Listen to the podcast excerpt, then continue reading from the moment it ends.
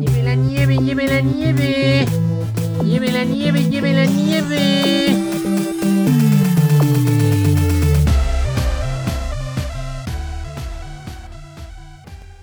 Uno más, uno más, así es. Increíble, pero cierto.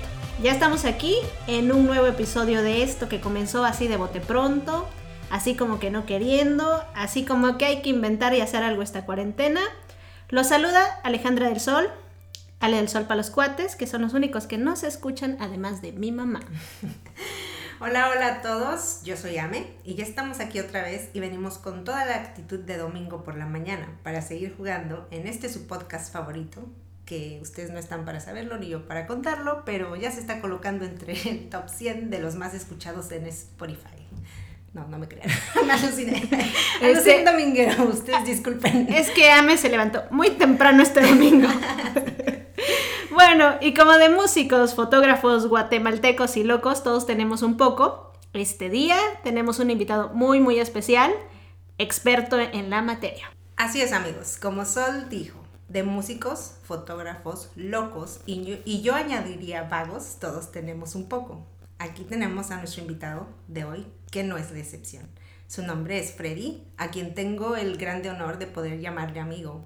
Y se los trajimos nada más y nada menos que desde el bonito Guatemala, especialmente para hacer este podcast. Ustedes otra vez no están para saberlo ni yo para contarlo, pero el buen amigo Freddy es guitarrista, fotógrafo, mercadólogo, barista, marchista. Ah, no, eso no. Bueno, lo que quiero decir es que tiene muchos talentos y así sin más le damos la bienvenida a Freddy. Aplauso. ya tenemos presupuesto para aplausos. Buenas, buenas, buenas, buenas y buenas las tengan todos el día de hoy a todos los que nos escuchan este día tan bonito como lo es. Este, muy agradecido por la invitación al programa de Tu Nieve y de qué la quieres. Un agradecimiento muy especial a Ale del Sol y América Eliasme. Esperamos que se queden con nosotros. El día de hoy estaremos compartiendo de temas multiculturales y estaremos hablando de temas muy interesantes. Por favor, quédense con nosotros el día de hoy y les agradecemos mucho que compartan este podcast. Como ustedes ven aquí, mi amigo creo que también tiene otro talento que acaba de descubrir. Locutor, acabamos de descubrir a un loco, a un lo- loco locutor. No, pues gracias Freddy, gracias por esta presentación, este ánimo. En verdad, gracias por acompañarnos a este episodio. Sabemos que tienes una agenda muy, muy ocupada y yo mencionaba tu expertise en este tema, al igual que el de Ame y la mía. ¿Por qué Ame? Porque en este episodio de Y tu nieve de qué la quieres, vamos a hablar del agradable sabor llamado interculturalidad. Antes les voy a contar que para este podcast hicimos un Homero Simpson, o sea que algo nos salió bien de puritita casualidad. Platicando de este tema con Sol, recordé que hay un día en que se celebra la diversidad cultural y lo googleamos y nos dimos cuenta que nuestro tema casi casi coincide con esa fecha en donde se celebra la diversidad cultural, que es el 21 de mayo. Como les hemos mencionado antes, Sol y yo vivimos en los Berkshires, que es un bonito lugar aquí en Massachusetts, pero fue en México que Dios nos hizo y aquí pues nosotras nos juntamos. También aquí es donde conocimos a Freddy y a muchas otras personas de distintos países y por eso para nosotros la diversidad cultural se ha convertido en un tema muy importante. Esto me recuerda a ese vallenato colombiano muy famoso, ¿te lo sabes, Ame? Un, dos, tres. Los caminos de la vida no son como yo pensaba, como los imaginaba. Ahí está, ahí, hasta ahí, hasta ahí, que Sí, la sí. gente... No, nos van a querer contratar y tampoco. No Eh, podemos hacer todo. No podemos, no, o sea, ya somos podcasteras, nos vamos a ubicar en ese tema, Sí. este, en ese talento. Bueno, después de esta muestra cómico musical, me gustaría platicarles acerca de qué es la interculturalidad. Pues bien, para entenderlo un poco más fácil, es importante hablar antes de multiculturalidad. Tal vez parezca trabalenguas, pero eh, la multiculturalidad es cuando dos o más culturas existen en un mismo territorio. Un ejemplo de ello es Manhattan, donde encuentras el barrio chino, el barrio itali- italiano, entre otros, pero no se relacionan entre sí. En cambio, la interculturalidad, añade ese plus, que es la relación, la convivencia, el intercambio, entre otras cosas. Tú muy bien, Sol, como siempre. Como Belinda, ganando como, Belinda, siempre. Triunfando como siempre.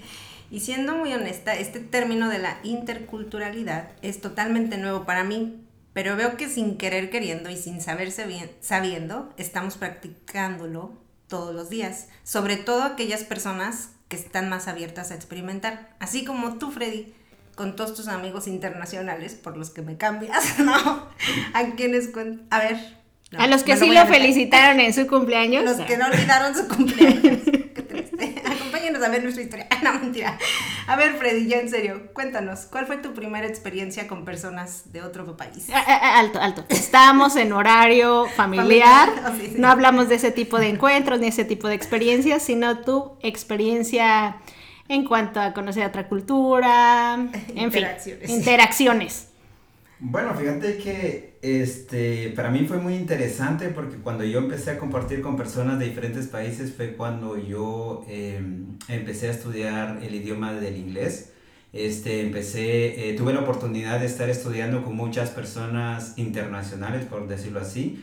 Casi no tuve la oportunidad de estar con, con personas de Latinoamérica, sino que tuve más la oportunidad de estar con personas de Asia, Rusia, eh, Polonia, eh, que te dijera jamaiquinos, eh, y poderme dar cuenta la otra cara de la moneda, o sea, la otra parte del mundo.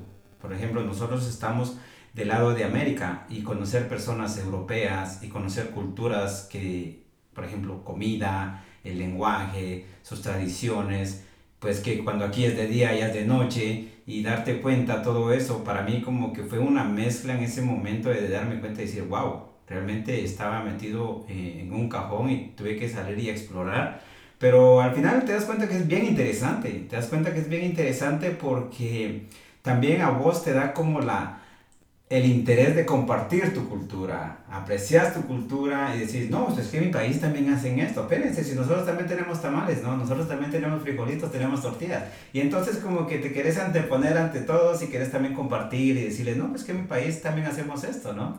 Entonces es bonito, es muy bonito, es muy bonito porque tanto como vos das a conocer tu cultura, también estás ampliamente a conocer cultura de otras personas. Claro, esto la verdad que a pesar de que en este país donde nosotros vivimos, en Estados Unidos, que aparentemente no te ofrece este choque cultural tan fuerte como pueden ser los rusos que acabas de mencionar, los asiáticos, los africanos, para mí también fue aprender muchas cosas, empezar desde cero, a pesar de que ya tenía, como que sabía que dominaba varios campos de mi país, eh, profesionalmente, socialmente, pues tuve que aprender hasta cómo ir de compras al supermercado, un idioma diferente, porque yo llegué hablando casi nada del idioma, eh, aprender a familiar- familiarizarme con una nueva mon- moneda, nuevas marcas de alimentos.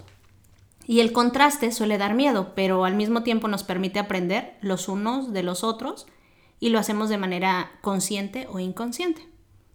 Creo que algo muy importante que mencionaste fue el cambio de la moneda, el cambio de los alimentos. Creo que es cuando nosotros empezamos a extrañar, por lo menos en el área que nos encontramos, que nosotros hablábamos de los Berkshires, creo que estamos en un área muy alejada de, de lo que es eh, la región latina, ¿no? Estamos como que un poco más cerrados a, a, a la gente americana, por decirlo así. Este, no tenemos como mu- mucho acceso a los alimentos latinos, como tener, como decirte, eh, oh, me quiero comer una mi mojarra, pero no encuentro una mojarra porque no hay un supermercado latino donde yo lo pueda conseguir. No tenemos esa facilidad como lo tenemos en nuestros países de venir y irte a un mercadito y comprarte tu par de mariscos y llevártelos a tu casa y cocinarlos, ¿no?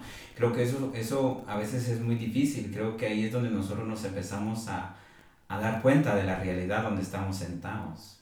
¿Y para ti, Ame, cómo fue el choque cultural? Pues para mí el choque cultural más grande, después de obviamente el lenguaje y la comida, creo que fue el ver cómo todo aquí se cerraba tan temprano. O sea, yo vengo de México en donde a las 12 de la noche, una, 2 de la madrugada todavía hay taquitos, hamburguesas, gente en la calle, luces encendidas por todos lados. Y ya aquí para las 10 de la noche es como si no hubiera vida. O sea, era salir a la calle y pues no tenía ni chiste regresarte a la casa. Si todo está cerrado, o sea, ¿qué haces en la calle? Por eso desde hace unos años me duermo a las 9 de la noche. Es cierto, aquí en el área cambia tu horario hasta de dormir y han de, han de pensar, estos viven bien alejados de la civilización, ¿no? Pues así se siente. Así se siente, porque a mí me pasó que a las 10 de la noche yo quería ir a cargar gasolina para mi carro y tómala, ¿no? Allá estamos cerrados. Entonces sí, aquí haces todas tus actividades durante el día, literalmente la noche se hizo para descansar. Exacto, sí. ¿Algún día pensaron ser migrantes y aprender tantas cosas? Porque pues la migración para mí es como lanzarte al vacío. Pues es chistoso porque yo nunca pensé, ay, voy a ser, cuando crezca quiero ser inmigrante, ¿no? Sí quería ser podcastera, Sí quería ser podcastera, pero, pero no me- migrante. quería viajar, quería ser trotamundos, ¿no? Pero no, ya en serio, lo que sí quería era ver Nueva York. Pero pues la verdad nunca pensé que emigraría a este país. Y pues tampoco pensé que al emigrar aprendería todo lo que he aprendido, tanto como de mi país y nuestra cultura, como de otros países y su cultura. Siento que el tema de la inmigración es muy, pero muy complejo y las personas dejamos nuestros países por tantas y tantas razones, de las cuales la verdad hoy no les vamos a hablar porque nos llevaría horas y horas y horas. y demasiados clinics, ¿no? Sí, y sí, sí, sí, sí. Acompáñanos a ver Esta nuestra triste historia. historia. No, ya en serio, y, o sea, no, y no tenemos presupuesto suficiente, no. Sus libros cuestan caro. Sí. Lo que ya en serio, lo que sí me gustaría mencionar es que los inmigrantes, cuando salimos de nuestros países, nos llevamos un poquito de esa cultura de nuestro país a donde sea que vayamos. También llevamos nuestra propia historia personal al lugar que vayamos, no importa si es China, Rusia, no sé, X, incluso nuestro mismo país, saliendo de Oaxaca a la ciudad de De México. de México, sí. Y ya de ahí, no sé, en donde nos juntemos, formamos una nueva cultura compuesta de, o de todas estas culturas que vienen y, y ya componen Una nueva cultura. una mezcolanza ahí. Suena así como de... Un, un, este, una olla de frijoles refritos de muchos colores. Exacto, me suena como los tuyos, los míos y los nuestros, pero no de hijos, pero tu cultura, la mía y la nuestra. Y la nuestra, exacto. ¿O tú qué dices, Freddy? Pues fíjate que yo siempre he caracterizado a los inmigrantes, bueno, nosotros los inmigrantes. Ay, dices ya ellos, ¿no? No, no, no. Nosotros, bueno, me he caracterizado a nosotros los inmigrantes como los marineros. Porque los marineros siempre salen de un puerto dirigiéndose hacia el horizonte, nunca sabiendo las turbulencias del mar, nunca sabiendo cómo va a estar el clima, pero en muchas situaciones a veces nunca perdemos esa visión para dónde vamos, pero tampoco perdemos la visión de dónde venimos. Tú sabes que el marinero usa eh, un compás o una brújula. Esta brújula le sirve al marinero para no perderse y para saber que tiene que regresar del puerto donde zarpó. Entonces eso es lo que pasa con nosotros los inmigrantes, que nosotros zarpamos de un puerto, o sea, nuestro país, nos dirigimos hacia otro país, moviéndonos con una visión, con un sueño, pero nunca olvidando de dónde venimos, nunca olvidando nuestras culturas. Y creo que eso es algo muy importante que nosotros queremos transmitir también cuando nosotros conocemos a otra persona. Queremos transmitirle de dónde venimos, qué es lo que traemos, qué es lo que nosotros cosechamos y sembramos en nuestro país. Sí. Creo que esto es algo muy bonito y algo que siempre lo ha caracterizado con los marineros. Tienes razón y qué bonita historia de, de los marineros, porque es cierto, sabemos de dónde venimos y a, a qué puerto queremos regresar. Se me hace muy, muy bonita tu analogía. Y a ver, cuénteme, Ame, ¿tú no te sientes más mexicana o tú, Freddy, más guatemalteco desde que vives aquí? Efectivamente, Sol. Antes de salir de México nunca sentí la necesidad de explorar más a fondo mi cultura, tampoco sentí la necesidad de decir, quiero comerme algo auténticamente mexicano, pues todo era mexicano, ¿no? Nunca dije, ay, deme una salsa real, unos tacos reales, o ah, este taco no es real, o sea, todo, todo era real, todo era auténticamente mexicano. Fue aquí y ya después de muchos años que sentí que estaba perdiendo mi identidad cultural y estaba llenando mis vacíos con, pues, la verdad, compras inútiles. Y ya después me dio por buscar y acercarme más a mis raíces. Como dije, cosa que no hacía antes, porque siento que daba mi mexicanidad por hecha. Porque todos los elementos culturales que me hacían ser mexicana estaban ahí, a la mano, tan a la mano que ya eran invisibles. Claro, es lo que está pasando ahorita eh, con esta situación que dábamos por hecho todo lo que teníamos. Todo estaba ahí a la mano. El restaurante a donde querías ir, eh, las tiendas a donde querías Exacto. explorar, los lugares, ¿no? Entonces, creo que mm, no extrañábamos nada porque todo lo damos por hecho de que ahí va a estar siempre. En mi caso, no abrazaba tanto la cultura del matriarcado de mi mamá. Saludos hasta el hermoso Istmo de Tehuantepec. Saludos, señora. Saludos. Porque sabía que estaba cerca para mí, sus sabores, sus lugares, sus colores, todo. Y cuando llegas aquí no te das cuenta porque estás en ese shock cultural y te dejas llevar por las cosas como el consumismo. Es como cuando intercambiamos una emoción por algo material y vamos cambiando nuestra mentalidad revolucionaria a una mente capitalista. Y sin darnos cuenta vamos adquiriendo día a día y al final nos damos cuenta que nos vamos llenando solamente de cosas materiales. Ven, como les dije que si era marxista. sí, era mar no marxista, No, marxista. marxista. Sí, en, en mi caso, pues yo estudié sociología y siempre decía, no, los yankees, ¿no? Estaba yo como Claro. clavada, y M aquí con mi bandera de Mickey Mouse, ¿no? Era algo que no podía negar, señores. Bueno, a mí me pasaba al principio que convertía todo a pesos mexicanos y pensaba o quizá justificaba que siendo profesionista en mi país no podría comprarme el celular con lo que ganaba, el más reciente de contado, o tal cosa, hasta que después de una terapia me hice consciente que era llenar estos vacíos de no tengo mi profesión, no tengo mi casa, no tengo mi familia. Y pues después de esta terapia, ahora, señorita, ya compro sin culpa y con una emoción más equilibrada. Esto es real, fíjate, porque todos pasamos por un proceso. Al principio estamos como en una balanza que eso es un poco tacaño, pero al final tenés la plata y no quieres gastar. Entonces al final miras un par de tenis que valen 80 pesos y decís, los compro o no los compro, pero al final los terminas comprando. Y yo les decía, esto es como un tatuaje. El tatuaje te haces uno y después quieres otro, después quieres otro y te va llenando todo el cuerpo, ¿no? Y- En mi caso, que me pasó a mí. Pero pienso que es lo mismo, ¿no? Este, hablábamos del consumismo. Gastas una vez y después como que se te hace fácil tan a gastar y pagar que después quieres venir y comprar, venir y comprar otra cosa y cada vez que te pagan te quieres ir a, a comprar otra cosa y te va llenando así y así te va llenando un montón de cosas. Pienso que esto eh, se va volviendo tan rutinario que sentís que es tan fácil porque no estás tan ajustado tu bolsillo. Aparte creo que en nuestros países estamos como que muy acostumbrados a que nos paguen quincenal o mensual y a veces cuando nos pagan esa plata ya la debemos. A veces eh, estamos mal, acostumbra- mal acostumbrados a gastar más de lo que no tenemos. Eso ¿no? sí es verdad, ¿sabes? A mí una de las cosas que más me impresionaba era que aquí podías ir a Walmart y te podías comprar una licuadora por 20 dólares. Eh, Eras joven y otro día ya piensas, un día eres joven y otro día ya piensas en licuadoras. Es verdad, yo señora desde el 2003, o sea, desde los 23, no hagan cuentas, no. Que es, el año en el que llegaste. Sí, no, pero es, es real, porque me acuerdo que en México, traumada también desde chiquita, mi mamá así de, se le rompía el vaso de la licuadora y era así, chinga segura, ¿no? No, mentira, no había violencia en mi casa. No, la neta, todos los que rompíamos la licuadora sabemos de, de qué estás hablando. No, ya en serio, y era así esperar hasta el fin de semana para comprar el vaso de la licuadora. Imagina, el vaso de la licuadora. En cambio aquí era como se descomponía la licuadora. Obviamente no era la mejor licuadora, pero con 20 dólares, o sea, con dos horas de tu trabajo, si tú quieres, ya ibas y te comprabas, te comprabas una licuadora o cualquier electrodoméstico. O otra vez, señora, desde el desde el... Sí.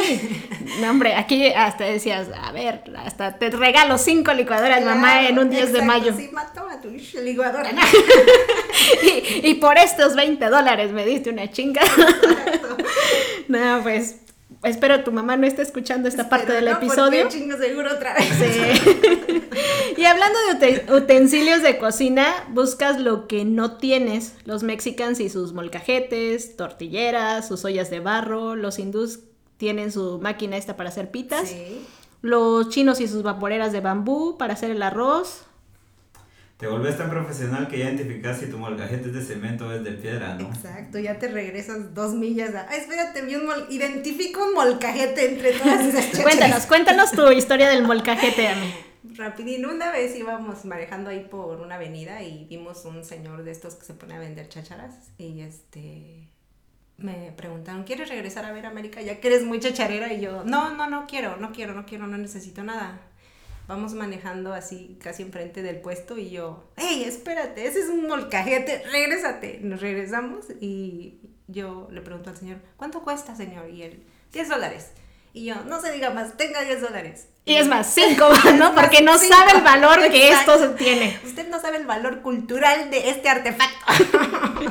¿El, el personaje era americano? Sí, Ah. me preguntó, oye, ¿y para qué lo ocupas? Y yo, para moler tomate. Haber dicho, uy, sí que están atrasados en México, no saben que pueden ocupar una licuadora, ¿no? Exacto. Y hablando de comida, es sin tener que ir a otros países, pues también puedes conocer y disfrutar de esta variedad gastronómica. Hoy, por ejemplo, me tocó desayunar pupusas, gracias Ame por compartirlas. Eh, a mí me tocó desayunar un tamal y gracias a por el tamal. Y yo un vego con queso, ya que estamos hablando aquí compartiendo que desayunamos. De, la, eh, de, este, de esta riqueza gastronómica. Claro. Y hablando de esta riqueza gastronómica, ¿qué han hecho por comer comida de su país en este país? Pues le suena poco manejar por casi tres horas tan solo para comer taquitos de suadero o comprarte tres conchas. Pues no me suena tan familiar, pero sí les podré compartir y del cual mi mamá eh, y mis ancestros se van a sentir muy orgullosas y orgullosos. Eh, pues yo un día agarré mi maseca, que quede claro que maseca no nos está patrocinando, pero espero nos escuche. Espero. Y maseca, maseca. agarré mi maseca, leí todas las instrucciones, una tortillera y voilà, mis tortillas. ¿Tú, Freddy? Fíjate que eso es muy cierto, porque nosotros aprendemos talentos que no sabíamos. Este, por ejemplo, la mayoría de hombres guatemaltecos estamos acostumbrados a veces a llegar a la casa y que todos nos lo tengan servido, ¿verdad? Pero fíjate que eh, ya en este país pues nos toca que cocinar, nos toca que tortear, a veces este, nos toca que lavar, nos toca que planchar, nos toca que limpiar nuestro apartamento. Entonces creo que vamos olvidando un poco eh, esa mente machista que tenemos a veces como, como latinos, pienso yo. Este, nos damos cuenta porque, por ejemplo, a nosotros los hombres eh, como que nos da un poquito, bueno, antes creo yo, en nuestros países nos da como un poquito de, de vergüenza ir al mercado con nuestra bolsita, ir cargando tus tomatitos y todo eso, ¿no? Pues ahora aquí, ¿no? Te toca ir al supermercado y te anda a comprar tus vegetales porque si no, te to- si no torteas, si no cocinas, no comes. Es real. Sí, Ujú. si no te toca que adaptarte al sistema, ahí sí que lo vamos a decir así, americano, ir a un restaurante. Pero te das cuenta que vas a gastar más. Y uno realmente ahorra más cocinando en su casa. Y es más rico. sus tortillitas, sus tortillitas, sus sí. huevitos con queso. Claro. Ant- antes no ibas al mercado y ahora te peleas porque las bolsas no sean recicladas, ¿verdad? Sí. Ahora te revisas los precios, ¿no? Hasta Sí. miras cuál es más caro y cuál no. Ahora ya distingues cuál es el cilantro y cuál es el ya no te da tu chinga tu mamá, ¿no? Y hasta cuando tu mamá lo compra, te equivocaste, mamá, ¿no? Ese no está fresco. Exacto. Concuerdo contigo, Freddy. Ya al estar aquí, siento que la manera en que pensamos se transforma y también cómo hacemos las cosas, cómo vemos el mundo. Yo creo que una de las ventajas de las relaciones interculturales, ya que estamos hablando de ese tema, es que a través de las pláticas vamos conociendo de nuevos lugares, nuevas costumbres y hasta aprendiendo también nuevas palabras en español, incluso para la misma cosa. Exacto. Sí, sí, es cierto. El lenguaje es nuevo, pero también confuso, pero también divertido. Y nos vamos apropiando de ese lenguaje y sin ser nuestro ya lo adoptamos y entendemos, ¿o no vos?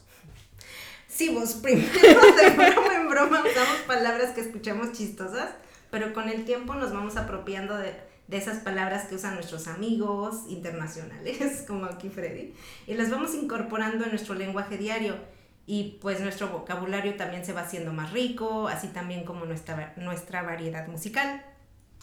Creo que yo lo hablaba anteriormente, estamos en un área donde tenemos personas, eh, bueno, vemos personas de diferentes países y creo que yo siempre le he dicho, la música es otro lenguaje que une a las personas.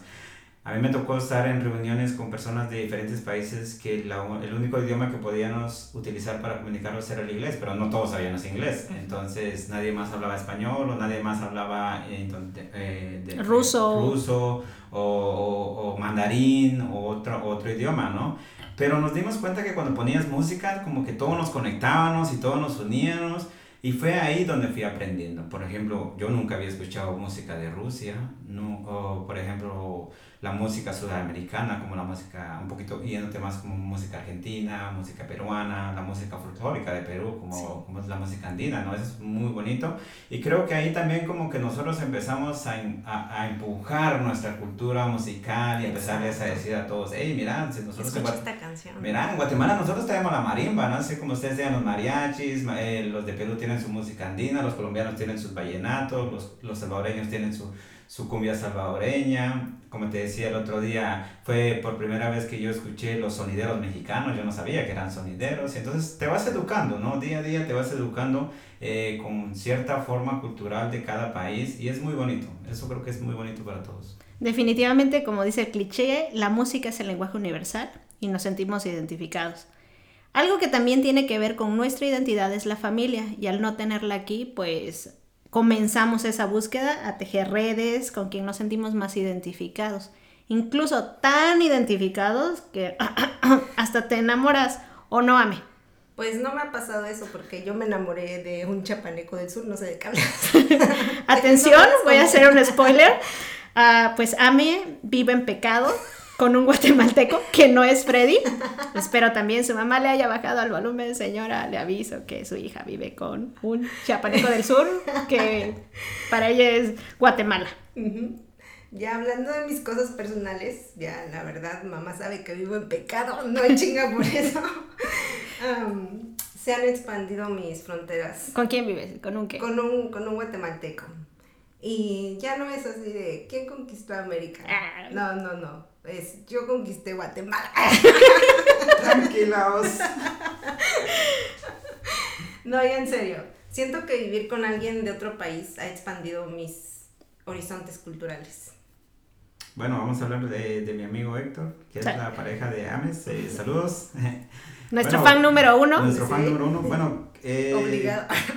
Hablaba yo el otro día con Ames, pues que Héctor sí se le perdió este, un poquito su acento chapín, babos, así como lo tenemos nosotros, pero automáticamente se le pega cuando se encuentra conmigo y entonces empezamos como que otra vez a recuperar el léxico guatemalteco, ¿no? Creo que eso es algo que nos pasa a nosotros a veces cuando nos encontramos con otras personas, porque empezamos como a buscar una forma más formal de poder comunicar porque no sabemos si estas personas van a entender nuestras, veces nuestras palabras. Eh, nuestro español creo que a veces se vuelve un poquito más formal. Sí, sí creo. ¿Cómo hablaría un guatemalteco en este momento? Ah, ¿Qué onda muchachos? Buenos días, aquí les saluda Freddy Hernández desde la tierra hermosa del Quetzal, vea Guatemala. No sé, eh, nosotros tenemos muchas palabras como... ¿Cómo se saludan, por ejemplo? Ah, ¿Qué onda vos? Qué buena onda, calidad va vos, Simón, onda. ¿Cómo, cómo está este programa? Sí. Ah, este programa está bu- buenísimo, está bien calidad. Simón. Cabal, vamos. Simón. Gracias por esta cátedra. En realidad, de verdad, tenemos muchas palabras que a veces buscamos este lenguaje neutral. Podríamos estar hablando todo el día de nuestras historias de migración, pero el presupuesto de tiempo no da para pagarle a nuestro invitado. Sí. Yo me quedo con que no se trata de abandonar la cultura propia, sino de enriquecerla. Además de que al venir a un nuevo territorio nos comprometemos a aceptar y respetar las estructuras sociopolíticas del país que nos acoge, en este caso Estados Unidos. Muchas veces nos resistimos a esas reglas, a, las normas de este país y que pensamos que son muy estrictas. Pero si dejamos es- esas resistencias, la adaptación es mejor, más llevadera y pues disfrutas más. Y quizá a muchos podcast escuchas no les no se sientan tan identificados con este episodio o es lo que yo creía, pero Ame, ¿qué opinión tienes? Podríamos pasarnos todo el día entero hablando de nuestras historias de inmigración, pero pues como ustedes saben no tenemos más presupuesto. Lo gastamos todo en los viáticos para.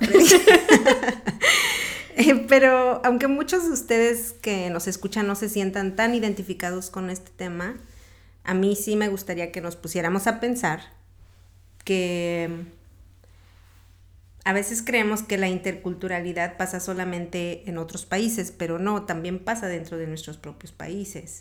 Tan, es así que por eso en México nos cargamos carrilla los del norte contra el sur, los de Oaxaca contra los de Veracruz y, Pues así. pues. Exacto, los de Tabasco con los del DF, ah, no, ¿verdad? El peje. Van a Saludos, decir, peje. "Ta- ta- ¿Tan mal se llevan los mexicanos? Saludos, presidente. ¿No? Pero ya en serio, este, en todos lados pasa lo mismo, aquí, en China, en Rusia, en Indonesia, en donde sea. pero al final todos conformamos parte de una misma cultura y contribuimos para enriquecerla y a la vez nos enriquecemos también. ¿Y tú, Freddy, con qué te quedas? Bueno, antes que todo quiero mandarles un fuerte saludo a todos mis compatriotas eh, chapines guatemaltecos que andan alrededor de los Berkshire. Creo que también hay un chapín perdido en cada rinconcito del mundo, como yo. Este, creo que había mencionado que Guatemala es un país multilingüe con un total de 24 idiomas, 22 idiomas son mayas, este, más el idioma xinca, el idioma garífuna y el castellano. Les voy a decir muchas gracias en lo que es la lengua quiché. ¿Y los números? Y los números, los voy a decir, voy a contar, este, voy a contar hasta 5, que es Hun, Kep, Shep, Hap, Hop. Eh, eso es 1, 2, 3, 4, 5. Y Maltio Shahwe. Maltio Shahwe significa muchas gracias. Estoy muy agradecido este día por haber compartido con ustedes en el programa de Tu nieve, ¿de qué la quieres? Traduciéndolo al léxico guatemalteco es Pos patojo, ¿de qué quieres tu lado? bueno, los esperamos para el siguiente episodio de Tu nieve, ¿de qué la quieres? No se lo pierdan, compártanlo con todos sus amigos, con todos sus cuates y los esperamos para el siguiente episodio. Y pues para cerrar, como diría Humberto Eco, es un escritor que encontramos entre nuestras búsquedas del Google, dice que el hombre del siglo XXI será cada vez más un hombre mestizo, rico en identidades y de pertenencias múltiples. Y dice bien, pues todos los habitantes del siglo en países desarrollados escogemos diversidad según nuestras preferencias en el supermercado de las culturas y de las religiones. Y además no escogemos de una vez para siempre, sino provisionalmente para todos los nerds que gustan de los datos, los que gustan que se le acaba de dar. Exacto, el dato cultural para que digan, y esta vez no se pusieron a buscar, como dijimos, íbamos a hablar a veces de nuestra vida, a veces de nuestras experiencias. Y pues esto ha sido todo por hoy, nos despedimos. Adiós.